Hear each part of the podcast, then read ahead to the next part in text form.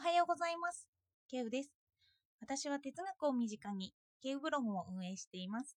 主にツイッターで活動しています。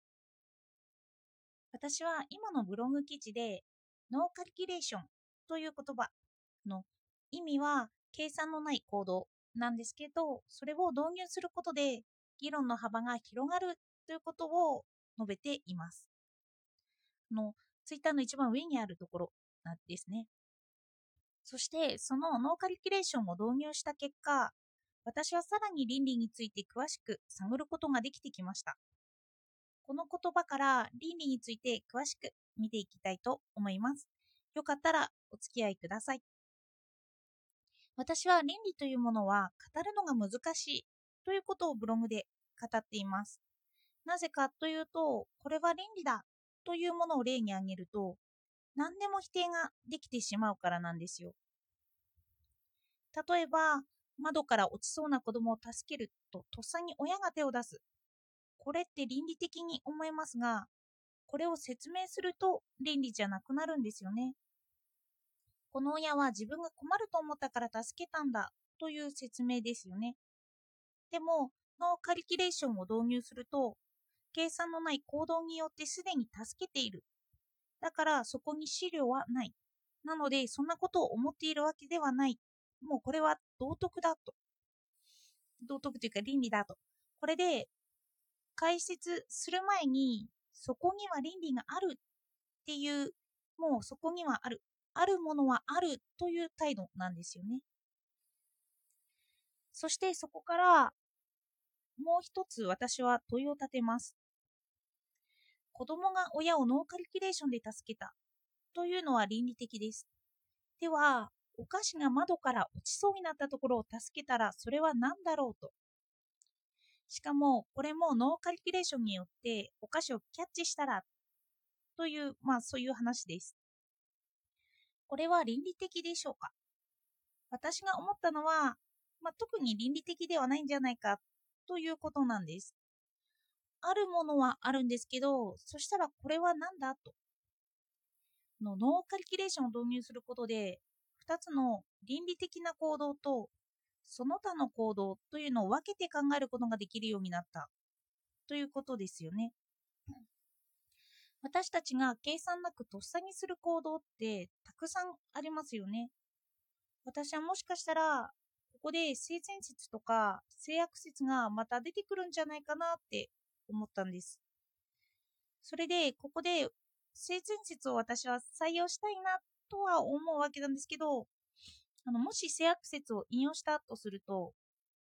ノーカリキュレーションによって、これは非倫理的なものだという規定が、初めにあるってことも通ってしまうということですよね。性悪説を引用したとすると、もうノーカリキュレーションによる行動が性悪説だという。例えば、あるニュースで赤ちゃんが道路に置き去りにされていた時に無視をするという動画を私は見たことがあります。そして道を通った時に私たちはゴミを拾わないことも多々ありますよね。さらに言えば、外国では財布を見つけたら届けはしませんよね。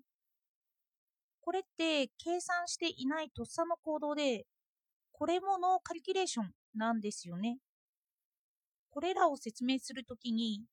ほら人間ってもともとが悪でしょ？ということができてしまうんですよね。それで、この例を思いついたときに、私はちょうど私が好きな物語とか漫画とかの哲学者とか、そんな好きだったものを読み返す機会があったんですけど、私はその本の中に悪が語られているのが好きだということに気がついたんです。例えば物語では主人公が気づいていない嫉妬によって相手をもしかしたら殺してしまうんじゃないかというような事態にまで陥っているんですよね。さらに言えば哲学者のショペンハワーに影響を受けてるんですけど私はの歴史的に彼について一番言われていることはペシミズムっていう私たちは盲目的に生存欲求だとかそんな欲求に振り回されているということを説いているんです。これってとっても人間的ですよね。人間だものという詩がグッとくるようなことです。この人間的という観点からノーカリキュレーションを振り返ってみます。すると、お財布が落ちているのを見てノーカリキュレーションで無視した。こういうのって人間的とも言えるんですよね。そしてこれは非倫理的とも私たち日本人からとっては言えますよね。落とし主は困るだろうからです。それで性悪説や性善説でも両方が説いていることがあるんですけど、それが教育なんですよね。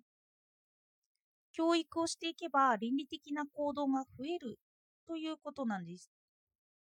これは今人気の哲学者のマルクス・ガブリエルさんガブリエルさんも言ってるんですけど、倫理は学ぶ必要があるって述べているんですよ。例えば、この財布を見たら届けるという文化は日本に根付いていますけど、外国では根付いていません。なぜこんな違いがあるのかということに、まあ、教育の差を持ち出す、文化でもいいですけど、そういうものを持ち出すということです。私は自分の体験を通して思うことがあります。の私は就職する前はゴミが落ちていたら拾う子だったんですよ。あの、ちょっといい子ですよね。結構その行為を振り返ると倫理的だなって思ってました。ところがですよ、就職して私は混んでいるスーパーに勤め出したんですけど、ここでは落ちてるゴミが大量にあるんですよね。それで落とし物も結構あって、その一つ一つに対応するのに時間がかかるんです。それでよくレジ周りとか見ているんですけど、そのゴミよりもレジでのスムーズな対応とかを優先順位につけているんですよ。すると、ゴミを拾う時間よりも対応に時間をかけるので、そのうちにそのゴミを拾うっていう倫理的行動をしなくなっちゃったんですよね。そんな気持ちの余裕がなくなってしまっているんです。これって私が非倫理を学んだ結果でもあるとも言えちゃうんですよ。極端に言えば、財布を無視する人とか、人を助けないって行為につながっていってしまうんですよね。そして学んだ結果がノーカリキュレーションで現れています。おそらく教育は私たちの無意識の部分に影響を及ぼしてますよね。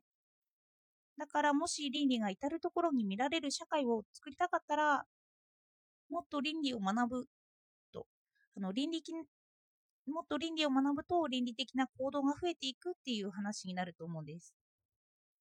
そして話は戻って、私たちが倫理的かどうかっていう話は、ノーカリキュレーションで測ることが可能です。例えば、実験でそんな場面を作り出して、人がどう反応するのかを見るということですね。そんな時、きっと地域によって差は出てきますよね。教育による差です。だから倫理は場所性も持っているのかなと思いました。普遍的に良いというのが漠然とあるわけではなくて、地域や教育に関して関わってくる、そんな話なのかなと思いました。えっと、では今日はノーカリキュレーションから倫理と倫理的じゃない行動について話していきました。行動をした後に私たちが判断するこのその行為に焦点を当ててみたということです。と、それでその倫理を増やすためには意識的な部分や無意識な無意識的な部分に教育によって働きかける必要があったというまとめになります。私は人間的な部分に惹かれることが多いなと思っています。あの悪には悪の行動があるんですけど、あのそこに葛藤して、それで倫理を学ぼうとする人間が好きなのかなと思いました。私もただ行動で悪ばっかり走っていたら自分を好きになれないと思うんですけど、